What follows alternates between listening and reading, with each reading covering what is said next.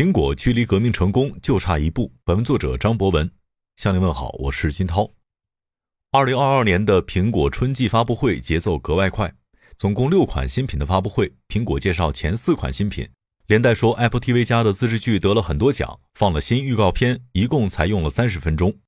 剩下三十分钟，苹果大秀肌肉，一切展示只为说明一件事儿：自己两年前立下的目标已经快完成了，而且完成的相当好。时间倒回到两年前，二零二零年六月，在全球开发者大会上，苹果对外宣布，自己将用两年的时间，将自家 Mac 产品线所使用的芯片，全部从英特尔提供的 x 八六架构芯片转向自研的 ARM 架构芯片。当时所有人都觉得这事儿太费劲了，就算是苹果，两年时间也太短了。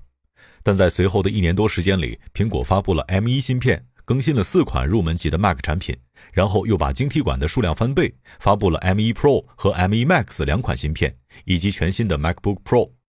三款叫 M1 的芯片使用了同样的设计思路，得到的效果是类似的。在随身携带的 Mac 产品上，新的芯片可以在提供更强性能的同时，降低整体功耗，让设备的续航能力更强。在 iMac 这样的桌面级设备上，由于使用了 M1 芯片，在同样的优势下，iMac 实现了看上去更加科幻的外观设计。与此同时，对于苹果这样的设计思路，可以分摊不少的研发成本，以便于在已经设计好的路线图上快速推出更强的芯片。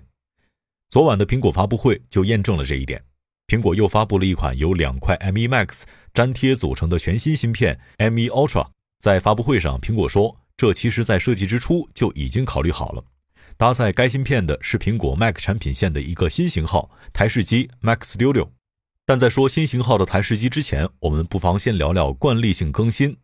首先是绿色的 iPhone 十三和 iPhone 十三 Pro 系列的四款机型，按照苹果官方说法，全新的配色叫苍岭绿。这不是苹果第一次推出绿色 iPhone，之前的 iPhone 十一 Pro 系列，苹果推出过暗夜绿，已经在苹果官网消失的 iPhone 五 C 也用过更清脆的绿色。和现在的苍岭绿 iPhone 十三和 iPhone 十三 Pro 相配合的苹果官方保护壳中，还有桉叶绿、苜蓿草以及山绿三种配色。最近两年，苹果一般都会在第二年春季给前一年秋季发布的 iPhone 发布一种新配色。但在今年的春季发布会上，除了当季 iPhone 的新配色，苹果还发布了多年未更新的 iPhone SE。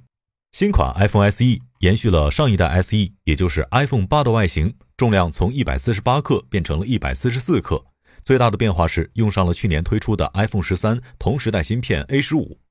因为用上了 A 十五芯片，新款 iPhone SE 支持 5G 网络，续航更长，计算拍摄能力也更好，支持智能 HDR 四照片以及摄像风格的自定义改变。但它并没有因为使用了 A 十五芯片而获得 iPhone 十三的电影模式、杜比世界视频和声音变焦等高阶功能。新款 iPhone SE 售价三千四百九十九元起，是苹果官网在售 iPhone 中最便宜的一款。具有同样更新思路的还有 iPad Air 的第五代产品。苹果给新款 iPad Air 配上了 Pro 同款的 M1 芯片，但在硬件配置上，苹果并没有提升 Air 的屏幕，只是把前置摄像头从七百万像素提升到了一千二百万。在这次更新之后，iPad Air 与十一寸的 iPad Pro 在芯片性能上拉齐了，但无论是屏幕显示素质、最大存储规格、扬声器数量，还是 USB-C 的接口速率上，两者依然存在较大差别。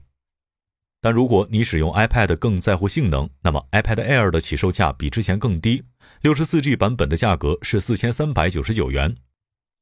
捋完苹果的几款例行更新，终于可以好好说说这次发布会上最重要的两款产品：Mac Studio 和 Studio Display 以及 M1 Ultra 芯片。按照苹果的说法，M1 Ultra 是一款桌面级性能处理器，定位高于 M1 Max。通过技术将两块 M1 Max 处理器相连接，组成了二十核心 CPU、六十四核心 GPU、三十二核心神经网络引擎的一块芯片。这块拼接的芯片拥有八百 GB 每秒的内存带宽，一百二十八 GB 统一内存，能达到二点五 TB 每秒的低延迟处理带宽，拥有一千一百四十亿晶体管，是 M1 的七倍之多。更直观的对比是，苹果官方宣称，该芯片对比 PC 平台的最新处理器 i9 幺二九零零 K 能效比提高百分之九十，仅需三分之一的能耗即可达到相同的性能。可以这么说，英特尔又挨打了。在这样高性能、低能耗芯片的加持下，苹果打造出了 Mac Studio 这样一台体积比 Mac Mini 大不了多少的台式机，而输出的性能可以直接对比苹果最贵也是性能最强的专业级工作站 Mac Pro。如果你是 Mac 环境下的专业用户，甚至拥有一台售价高达数十万的 Mac Pro 主机，看到这款新品，你应该已经在拍大腿后悔了。毕竟，即便把 Mac Studio 选配到顶，售价也仅为五万九千九百九十九元。能用 Mac 挣钱的 Pro 用户会格外明白，为什么用“仅”这个字。对于一名高画质视频创作者，这台机器的售价可能只需要一条商业视频就可以回本了。苹果给这款产品的定义是“造梦引擎”，确实名副其实。此外，苹果还发布了一款起售价一万一千四百九十九元的官方显示器 Studio Display，比前代产品便宜了近三万元，但参数也随之缩水，尺寸降低到了二十七寸，分辨率为五 K。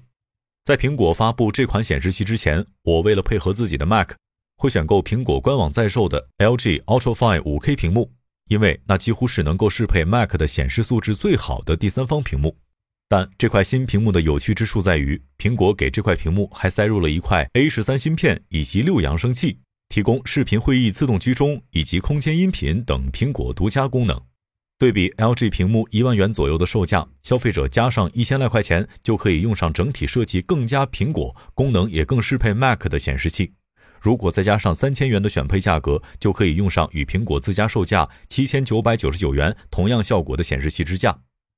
苹果产品的刀法对于深度绑定在自家产品生态当中的消费者真的很精准。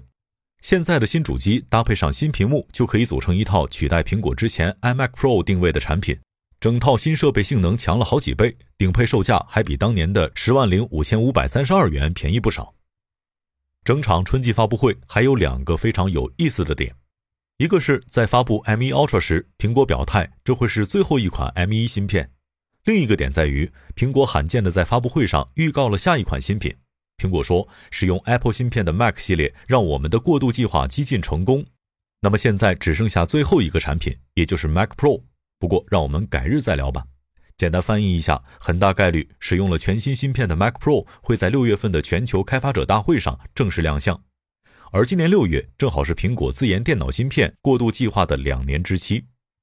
某种意义上，苹果的自研芯片过渡已经成功了。苹果成功的把自家产品从英特尔的挤牙膏节奏当中摆脱出来，成功让 ARM 架构芯片高性能、低能耗的优势在自家产品当中显现，成功构建起从迷你台式机到入门笔记本到专业笔记本再到工作站台式机的竞争壁垒，成功突破了之前自家产品序列的性能上限。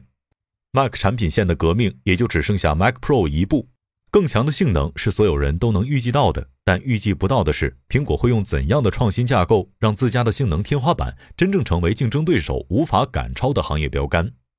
当然，那样的顶级性能，大概率普通用户是用不上的。但在苹果这样的战略路径之下，苹果下一步要做的，可能就是我两年前所猜想的：当 Mac 用上了 ARM 架构，所有的 iOS App 开始支持 Mac，所有 Mac 上的软件理论上也可以无缝支持 iOS 和 iPad OS。苹果究竟想不想让 iPad 成为下一代电脑，也仅仅是一层窗户纸的问题。从 iPhone 到 iPad 再到 Mac，三条产品线同样适用的 ARM 架构，会进一步牵动开发者，真正为苹果建立起从硬件到软件的壁垒。而 ARM 架构芯片高性能、低能耗的性能特征，也可能会成为苹果布局下一代计算平台的重要基础。也许是一直在曝光中马上发布的智能眼镜。也许是年年都有新传闻，但似乎年年都有变数的智能电动车。也许短期内只要不在相关产业链上，就没人猜得准。但这也合理，毕竟苹果这家公司从创立开始就一直是用创新驱动技术进步的造梦机器。商业洞听是虎嗅推出的一档音频节目，精选虎嗅耐听的文章，分享有洞见的商业故事。我是金涛，下期见。